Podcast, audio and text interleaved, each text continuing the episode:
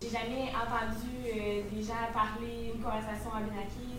Euh, puis souvent, c'est la façon qu'on apprend une langue en l'entendant, pas nécessairement juste en, en, ayant un cours de Benakis. C'est pour ça que moi, euh, ça a été.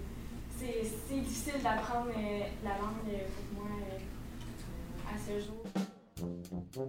La personne que vous venez d'entendre, c'est Osalé Constant Nolette, et cet extrait a été enregistré lors d'une table ronde sur les langues qui a eu lieu à notre école d'hiver en février 2020.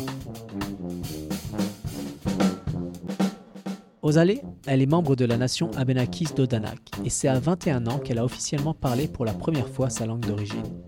En effet, en 2016, seuls 12,5 des autochtones du Canada ont déclaré que leur langue maternelle était une langue autochtone, alors que ce pourcentage s'élevait à 14,5 en 2011. Bonjour à toutes et à tous, moi c'est Nicolas et vous écoutez un épisode du Réverbère, le balado qui propose un éclairage sur les débats qui nous animent. Osalé ne pouvait malheureusement pas être avec nous pour cet épisode, mais nous sommes avec son professeur de langue abénakise, Philippe Charles.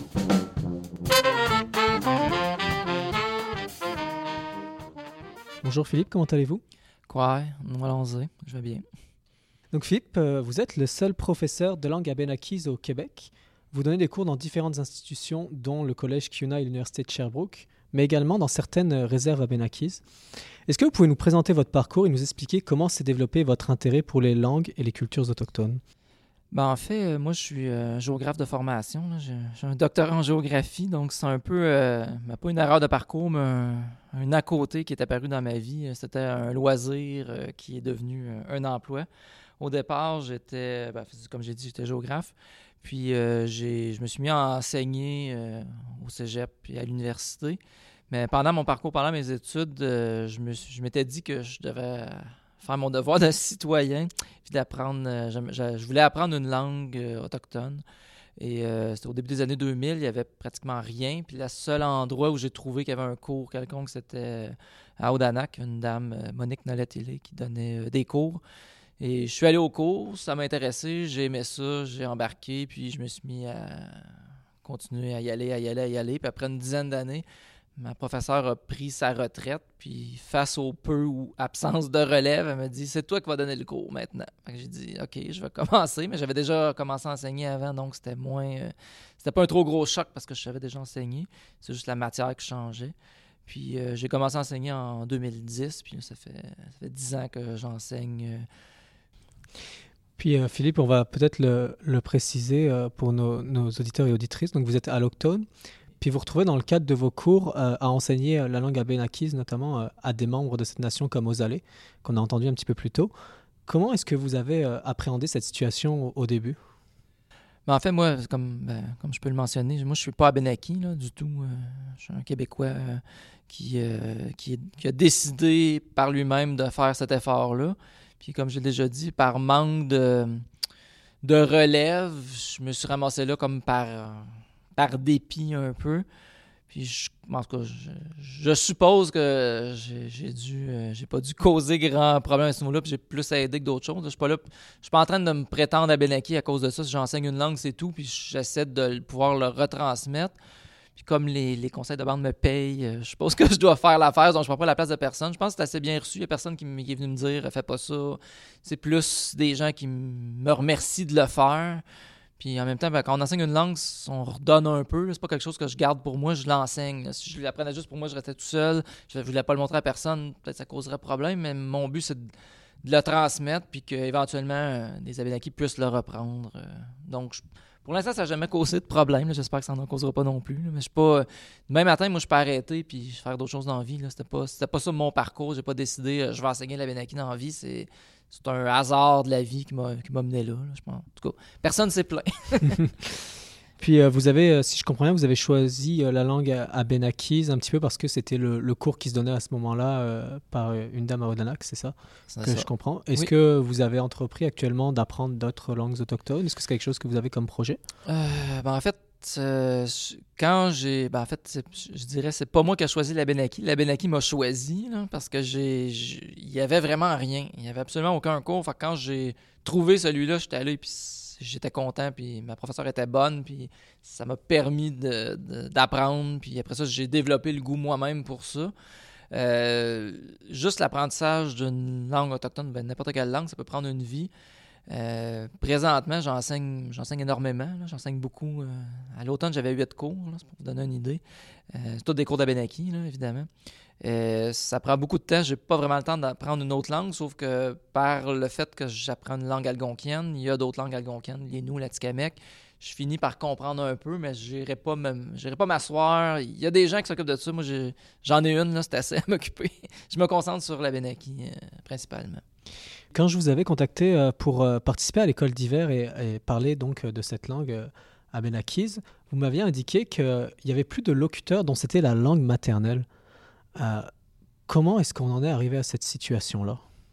Ben, c'est comme pour toutes les langues, ça va extrêmement vite. Souvent, on pense au combat du français au Québec euh, ou même au français dans le monde. Ça dépend des endroits, mais ça va extrêmement vite. Dès qu'il y a une coupure, une fois que la coupure est faite puis que la coupure est assez sévère, c'est très facile que ça ne revienne jamais. Dans la situation actuelle de la langue abénakise, c'est il y a des locuteurs, on appelle des L2, donc des gens qui ont réappris, mais des gens que c'est leur langue maternelle comme on pourrait le constater avec Osalé, c'est son arrière-grand-père qui parlait, donc ça remonte à loin. Euh, la coupure s'est faite au début, je pourrais dire au début du 20e siècle, quand l'école est devenue euh, le lieu de transmission, puis que ce lieu de transmission-là n'était pas en Abénaki, parce qu'avant, pendant à peu près 100 ans, il y a eu de l'école en Abénaki. Les jeunes pouvaient aller à l'école en Abénaki. Après ce moment-là, c'est là que la coupure s'est faite. Puis du moment où un jeune passe toute sa journée à l'école, c'est en français. Ben, s'il y a deux, trois langues, mettons, il y a la Benaki comme langue maternelle, il va peut-être le parler avec ses parents, mais la langue qu'il va avoir autour, si l'autre langue, mettons, la Benaki est interdit, ben, c'est le français qui va prendre la place. Puis une fois, une fois que ça c'est pas transmis ou que c'est pas, euh, on va dire, les valeurs de l'époque, on, trouvait pas que c'était important. On disait, ah, les langues pour l'avenir, c'est l'anglais. Apprenez l'anglais ou apprenez le français. Du moment où c'est rentré dans la mentalité des gens puis que c'est plus transmis, c'est là la coupure. Donc, l'école, puis le fait que la famille arrête de le transmettre, c'est là que ça coupe. Puis ça va très vite. Là. Si on regarde le recensement 1911, euh, juste pour Rodanac, il y a je pense tout le monde est trilingue, ou à tout le moins bilingue. Donc tout le monde parle français, puis en plus de ça, parle anglais, puis leur langue maternelle, c'est l'Abenaki, sauf que déjà à ce moment-là, le processus est enclenché. Puis si on va à l'autre réserve qui est Wallinac, la coupure s'est faite bien avant ça, peut-être 50, 60 ans avant ça. Donc dans le milieu du 19e siècle, déjà, il y a une coupure où les gens ne transmettent plus la langue. Si on regarde par exemple le recensement de 1911, ben, il reste deux personnes qui parlent Abenaki. Ils sont peut-être une quinzaine, donc il n'y a presque plus personne à Wallinac puis il y en a deux qui parlent, puis sont âgés. C'est deux personnes âgées. Donc la coupure, elle s'est faite avant. Donc ça va très vite. En une, deux générations, c'est fini. Ça va très, très vite. Puis là, vous, vous enseignez, vous l'avez dit, euh, la langue abénakise, euh, vous donniez huit cours euh, à cette session. vous avez aussi, en collaboration avec le Conseil de bande d'Odanak, vous avez lancé le tout premier dictionnaire français abénaki qui est disponible sur Internet. Pouvez-vous nous décrire le processus de collaboration qui a mené à l'apparition de cet ouvrage, puis un petit peu comment cette idée est venue également? Ben, en fait, c'est parce qu'il existe plusieurs euh, ouvrages qui datent d'une autre époque, puis plus récente aussi. Euh, déjà au 18e siècle, même au 17e siècle, les jésuites, euh, entre autres Sébastien Rand, avaient commencé à faire un dictionnaire qui est, ma foi, assez complet. C'est assez impressionnant comme tâche. C'est manuscrit, c'est en ordre alphabétique, puis c'est écrit à la plume. donc, puis l'information est, impressionnante, tout ce qu'il a pu ramasser. Ensuite, on a un autre jésuite au 18e siècle, début du 18e siècle, c'est euh, Joseph Aubry. Il a fait un dictionnaire, lui, c'est français Abenaki, Abenaki français. Donc, deux énormes manuscrits, plus l'autre. Qu'on a beaucoup de bagages. Après ça, une troisième langue est apparue. Un autre jésuite, le père de Labrosse, a fait latin Abenaki, Abenaki latin. Donc, une grosse masse d'informations déjà ramassées. Plus après ça, au 19e siècle, des Abénakis se sont donnés comme tâche de créer des ouvrages en Abénaki. Donc, la Bible a été traduite en Abénaki. Un ouvrage pour enseigner, euh, s'appelle euh, Wambanaki le livre d'études de l'Abénaki, qui était le manuel scolaire qu'il devait utiliser à l'école, qui est en Abénaki, qui est fait pour des, enfants qui parlent Abénaki et qui vont apprendre à écrire, par exemple. Puis plus tard, euh, Joseph Laurent a fait aussi un genre d'ouvrage pour essayer de ramasser de l'information, qu'on ait des idées de comment la langue est structurée. Au 20e siècle aussi. Puis dans plus, ben, c'est des ouvrages qui sont anglais, Abenaki. donc, on rajoute d'autres langues. On est rendu à français, latin, anglais. Puis dans le 20e siècle, Gordon Day aussi a travaillé là-dessus. Puis ma professeure moi-même, Monique nollet elle a fait aussi un petit lexique. Donc, toute cette information-là, là-dedans, ramassée à la fois par des Abénakis et des non-Abénakis, a pu servir de base pour créer un ouvrage où tout serait concentré. Parce que le problème, puis n'importe qui qui cherche sur la langue va être obligé de chercher à trois, quatre endroits pour trouver l'information, parce qu'il n'y en a pas un qui est complet. Euh, la connaissance de la langue n'était pas toujours très bonne chez ceux qui ont écrit euh, là-dessus. Puis c'est compréhensible parce que la linguistique s'était pas développée avant le 19e siècle. Même les langues algonquiennes, c'est dans le 20e siècle. Donc, c'était difficile de créer un ouvrage qui était complet. De nos jours, on peut tout ramasser, parce que les langues algonquiennes ont été beaucoup étudiées, on peut tout ramasser l'information qui a déjà été, puis compiler tout ensemble. C'est l'objectif du dictionnaire qu'on voulait faire, puis c'est un processus en cours de route. On, a, on a 5000 entrées, puis on devrait avoir éventuellement bientôt 10 euh, 000 entrées, ce qui fait un, vocabulaire assez complet pour pouvoir interpréter toutes les situations de la vie, pas mal, mais à la limite, comme la, langue nous le permet, euh, il peut continuer à s'étendre avec des choses plus modernes. Du, on peut créer du vocabulaire pour n'importe quoi. mettons, euh, ben, mettons, le téléphone, on l'a déjà, là, celui qui raconte des. L'affaire qui raconte des histoires. Euh, mais pour une télévision, pas, une fusée, on, peut, créer n'importe quoi. On, peut, on peut faire du vocabulaire. Donc, c'est ça qui permet que ça puisse s'étendre. On parlait de votre cours tantôt, de la collaboration que vous avez fait avec le conseil de bande pour ce dictionnaire. Euh, dans vos cours, vous donnez des cours de langue, mais aussi, euh, de ce que j'ai vu, euh, vous donnez aussi quelques notions sur la culture abénakise. Est-ce que, de quelle manière la nation abénakise est impliquée dans la construction de vos cours? Est-ce qu'elle est impliquée aussi?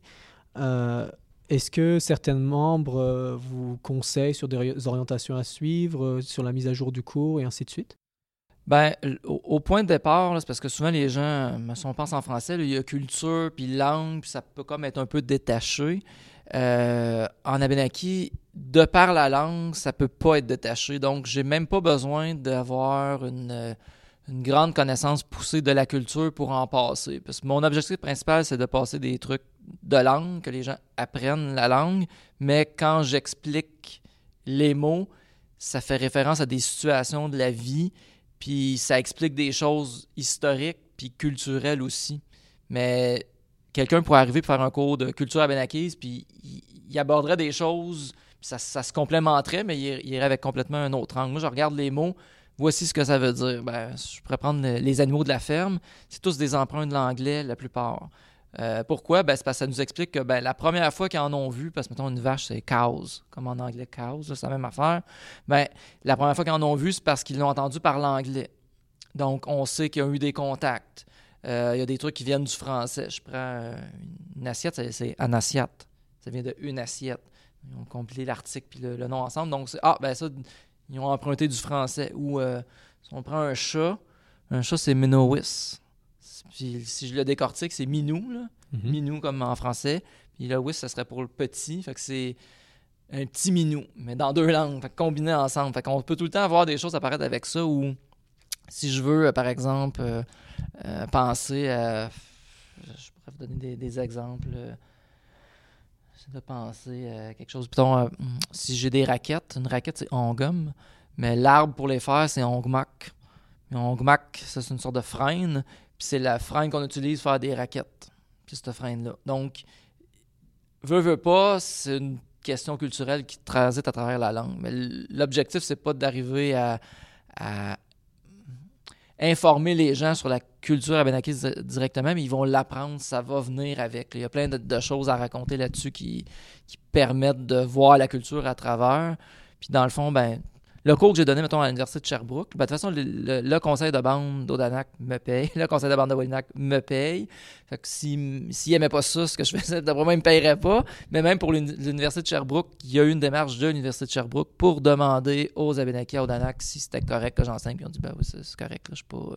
C'est pas, pas dans une notion de je vais transmettre des mauvaises choses, je vais transmettre ce que je sais puis ce que j'ai appris au contact des Abénakis ou au contact de mes lectures ou à travers la langue. Fait que c'est plus. Euh, je connais, euh, je pourrais prendre l'exemple de, de Nicola qui est une abénakise. Puis elle, ça donne un cours de culture abénakise. J'arriverais pas avec les mêmes informations qu'elle a du tout. Parce qu'elle, elle, c'est sa culture, c'est ce qu'elle connaît. Puis moi, tout ce qu'elle sait, c'est impressionnant tout ce qu'elle sait, mais on n'arriverait pas du tout à la même chose. Moi, c'est plus un cours de langue. Il y a de la culture qui va passer au travers. Puis, euh, puisque vous parlez de vos cours, vos étudiants et étudiantes, euh, c'est qui? Est-ce que c'est des des, gens de la nation abénakis qui euh, veulent euh, apprendre cette langue? Est-ce qu'il y a aussi des gens qui sont euh, curieux comme vous, avez pu l'être par le passé? Il y a de tout. quand j'enseigne, mettons, à Odanak ou c'est surtout des abénakis. le cours que j'ai donné à l'Université de Sherbrooke, c'était peu importe. Des gens de la région, de la communauté universitaire. Ben, j'avais Osalé était mon, étudiante. Donc, c'était la seule abénakise, mais les autres qui étaient dans la classe, c'était des gens juste intéressés, ben, soit par les langues, la linguistique en quelque part, ou par le fait de Ah, ben, j'aimerais ça prendre une langue autochtone. Il y, en, a une, donc, parce que ça, passe pas souvent, là. Même les langues avec plus de locuteurs, il n'y a pas 12 000 cours. Là. Il en passe un, puis il faut que tu le prennes quand il passe. C'est vraiment. À ce point-là, mais c'est vraiment. C'est varié, là. Puis moi, moi-même, étant pas abénaki, euh, je ne vais jamais interdire à quelqu'un d'apprendre une langue. Je ne vais pas discriminer. Euh, je donnerais peut-être priorité si j'avais des classes remplies avec 2000 euh, personnes puis il y en a juste 50 qui rentrent, ben je vais, je vais discriminer, je vais dire ben ça serait peut-être mieux que les Abénakis l'apprennent, mais c'est pas euh, c'est pas un critère. Puis comme le ben souvent c'est pas parce qu'on on, ben, on, peut apprendre une langue puis l'enseigner, c'est comme quelqu'un si j'apprends l'espagnol, je pourrais aller l'enseigner, je le parle, assez bien, c'est un peu dans ce principe là. C'est plus ça. Votre cours, euh, notamment celui que vous donnez à l'université de Sherbrooke, sur le site, on voit que c'est un cours d'introduction qui permet aux, étudiants et aux étudiantes d'apprendre à saluer, à compter, à se présenter, des situations un petit peu euh, basiques de la, de, la, de la, vie commune. Euh, est-ce que vous avez développé ou est-ce que c'est un projet pour vous de donner une formation qui serait plus complète pour former d'autres professeurs de cette langue au Québec? Ben, là, c'est vraiment les balbutiements. Il faut se dire que l'enseignement de la Benaki vient de rentrer dans un cursus scolaire. parce que pendant la dernière fois qu'il y a eu des cours donnés en Abenaki qui devaient être d'une certaine façon accrédités, ça devait être au primaire, puis c'était genre en 1930, puis il devait rester pas beaucoup d'étudiants. Le reste avait tout transféré vers le système régulier québécois. Euh, donc, la première fois que c'est rentré dans le cursus scolaire, ça fait pratiquement 100 ans, parce que c'était à l'automne 2018, parce que c'est rentré au niveau collégial, euh, où je travaille. Euh, institution Kiuna, là, qui, qui, a ouvert un deck en art de communication puis qui a mis les langues autochtones de l'avant. Donc, il est possible d'aller étudier là. Puis donc, c'est vraiment récent dans le temps que c'est rentré dans le cursus. Puis là, les premières personnes qui vont graduer de là vont avoir une petite connaissance de la langue. Puis après ça, ils vont devoir développer par eux-mêmes puis peut-être aller vers l'enseignement éventuellement, mais c'est pas... Euh, on commence, on arrive quelque part. C'est sûr qu'il y en a, dans mon cours à l'Université de Sherbrooke, il y en a qui sont extrêmement bons, qui vont pouvoir continuer, mais les infrastructures ne sont pas nécessairement en place. L'année prochaine, on devrait avoir euh, la suite de ce cours-là. Fait qu'à l'automne, on en a eu un. L'automne prochain, il va avoir le même cours va recommencer, puis à l'hiver ensuite, il va avoir la suite. Donc les gens qui ont fait deux fois les deux, les deux volets séparés du 1 vont pouvoir aller dans le, 2 puis poursuivre. Puis là, après ça, ça va peut-être se développer. Mais c'est vraiment, c'est un, c'est un, pas un combat de tous les instants, mais c'est vraiment, il faut pousser dans une direction puis espérer qu'il se passe quelque chose. On on peut pas forcer les gens à prendre des langues, c'est, sûr. S'il y en a qui sont intéressés, qui continuent à pousser, il faut quasiment... Euh, ça prend un, un, phénomène qui va décider, moi, je m'en vais par là, puis je veux faire ça dans la vie. Mais la demande est là. Si, euh, si vous donnez 8 cours, c'est que la demande est là, ben, ça, ça, se développe, l'intérêt en tout cas. Ben, je pourrais dire, mettons, à l'automne, de tous les cours que j'ai donnés, je devais avoir à peu près une soixantaine de personnes en même temps. À l'Université de Sherbrooke, il y avait quand même une vingtaine de personnes, ce qui est quand même pour un cours d'une langue que personne parle si on peut pas aller pratiquer nulle part, c'est quand même impressionnant. C'est pas. Euh, puis même, souvent, on se dit, ah ben là, les gens vont se tourner plus vers, je sais pas, l'Inou ou l'Atikamekw parce que c'est plus parlé. Puis non, pas nécessairement. C'est pas. l'intérêt des gens, c'est cette langue-là qui les intéresse. Ils font par là. On peut pas, on peut pas contrôler le monde, mais s'ils sont contents, tant mieux. La question des langues autochtones, plus, euh, puis même la question même des langues, je dirais plutôt, euh, ça occupe une, une grande place au Québec, notamment pour ce qui a trait au français puis à l'anglais. Est-ce que vous avez euh, l'impression que la promotion et la préservation des langues autochtones est assez médiatisée et surtout discutée sur la place publique? Ben, en fait, le, débat sur les langues au Québec, c'est assez polarisant et polarisé. Donc, euh, faut toujours se dire que pendant longtemps, les gouvernements voulaient rien savoir de tout ce qui était autochtone parce que c'était pas dans le moule qu'eux considéraient comme être euh, civilisé ou quoi que ce soit. Donc, on a mis tout ce qui était culture, langue autochtone de côté, puis on a essayé de le réprimer le plus possible. On a réussi, bravo au gouvernement d'avoir réussi ça dans un sens où c'était leur objectif. Ils ont réussi à réprimer les langues. D'un autre côté, ben, les langues sont pratiquement disparues. Donc, c'est comme. C'est, ça, en est, ça en est vraiment triste. Puis euh, la faute est en quelque part au gouvernement. Mais. Je pourrais dire ça? Le, renversement de la, de la, roue est difficile parce que la question de la langue est tellement polarisante au Québec. Ça, c'est comme en arrière. Puis il faut mettre des vrais efforts. Puis le problème des langues, ben, les langues, ça passe par l'éducation. L'éducation, c'est provincial. Toutes les questions autochtones, c'est fédéral. Les deux, par les gouvernements, ne se parlent pas ou ne savent pas ce qu'un fait, l'autre fait. Euh, vouloir vraiment, il faudrait mettre beaucoup plus d'efforts. Puis, euh, vous le disiez un peu plus tôt euh, dans, ce, dans ce balado, ça peut prendre une à deux générations pour qu'une langue disparaisse. C'est très rapide. Euh, au vu du portrait que vous avez dressé, est-ce que vous êtes euh, optimiste euh, pour les langues autochtones du Québec et même, je dirais, plus largement du Canada? Si on se fie au, à Statistique Canada, Statistique Canada compile depuis, je pense depuis les années 80, compile un peu les statistiques par rapport aux langues autochtones. c'est en baisse continuelle. L'usage des langues autochtones diminue. Donc les gens qui sont capables de converser dans une langue autochtone, c'est en constante diminution. Ça veut dire qu'il n'y a pas de transmission. Ça veut dire que les gens passent soit au français, surtout à l'anglais, au Canada, surtout à l'anglais, puis ils ne gardent pas leur langue maternelle ou leurs parents ne leur transmettent pas la langue. Euh, c'est sur la pente descendante, puis ça continue. Puis ce que Odanak a vécu à une autre époque, les autres vont vivre aussi. Il y a peut-être trois langues au Canada qu'on survit. Puis là, je prends le classement de Statistique Canada qui dit que c'est Inuktitut, euh, Ojibwe puis Cri, mais là-dedans, il y a des variantes. Là.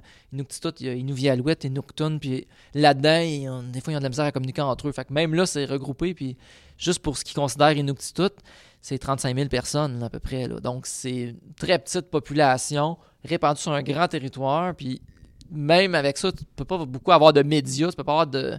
C'est difficile de maintenir une langue euh, dans cet état-là. c'est vraiment les, les langues vont pas se sauver d'elles-mêmes, à part s'il y a des efforts qui sont faits concrets de la part des gens qui, c'est leurs ancêtres ou c'est eux-mêmes, de, de, faire l'effort de transmettre, mais aussi que les obstacles ne soient pas trop intenses. Dans le système scolaire, par exemple, le système scolaire québécois, euh, je je sais qu'il y a de l'enseignement qui se fait dans certaines langues, Inuit, Atikamek au primaire, mais souvent au secondaire, où ça disparaît, ou pendant le parcours du primaire, où ça disparaît, ça passe au français ou à l'anglais. Il y a plein d'endroits que c'est comme ça. Euh, est-ce que ça serait possible d'avoir toute une formation complète? Peut-être que les gens veulent même pas ça non plus. C'est la question des gens, c'est leur langue, puis souvent, ils, sont pris un peu avec. Euh, sont pris entre l'arbre et l'écorce. Est-ce que je conserve ma culture, puis là, je suis incompétent le français ou en anglais, ou je switch complètement au français ou à l'anglais, puis là, ben, ma culture se perd, mais qu'on est pris un peu euh, à ce niveau-là. C'est pas. Il euh, n'y a pas de recette miracle. Ça va prendre l'implication des gens, mais il faut pas qu'il y ait des freins qui empêchent les gens d'apprendre non plus. Comme c'est là, des endroits, il y, a un frein, littéralement le système scolaire québécois ou même canadien n'est pas fait pour recevoir ça. Donc, c'est compliqué. Mais une fois que c'est une fois que cet obstacle-là est franchi, déjà, ça l'aide un peu. Mais c'est des décisions que les gens prennent. C'est délibéré, les gens décident quelque chose, il va se passer de quoi. Je peux prendre Kiuna. C'est un bon exemple, c'est un, un, cégep, là, en bonne et forme. Avec un, il y avait un deck en sciences humaines, un tremplin deck. Là, on, a décidé, on va faire un deck en art, lettres, communication. Puis un des cours là-dedans, ça va être un cours de langue autochtone du choix de l'étudiant. On trouvera un professeur après. Puis l'étudiant va faire quatre sessions de Abenaki, Innu, Algonquin. Et il va, à la fin, il va avoir une certaine compétence dans la langue, puis il va, être, il va avoir un vrai diplôme d'études collégiales valide. Il peut aller étudier à l'université, mais il va avoir une petite base. Mais ça, personne a forcé l'institution à le faire. L'institution a décidé, nous allons faire ça. Fait que ça se fait, mais il faut faut que ça soit, ça soit reçu. C'est ça le. C'est des décisions. Les gens prennent des décisions. Merci beaucoup, Philippe Charland, d'avoir été des nôtres aujourd'hui, d'avoir partagé vos connaissances. Ça, là, on est. Merci beaucoup. Merci à vous d'avoir été des nôtres pour ce balado de l'INN. Si vous avez apprécié cet épisode, partagez-le et découvrez les autres balados sur notre site internet www.inm.qc.ca ou sur votre application d'écoute préférée.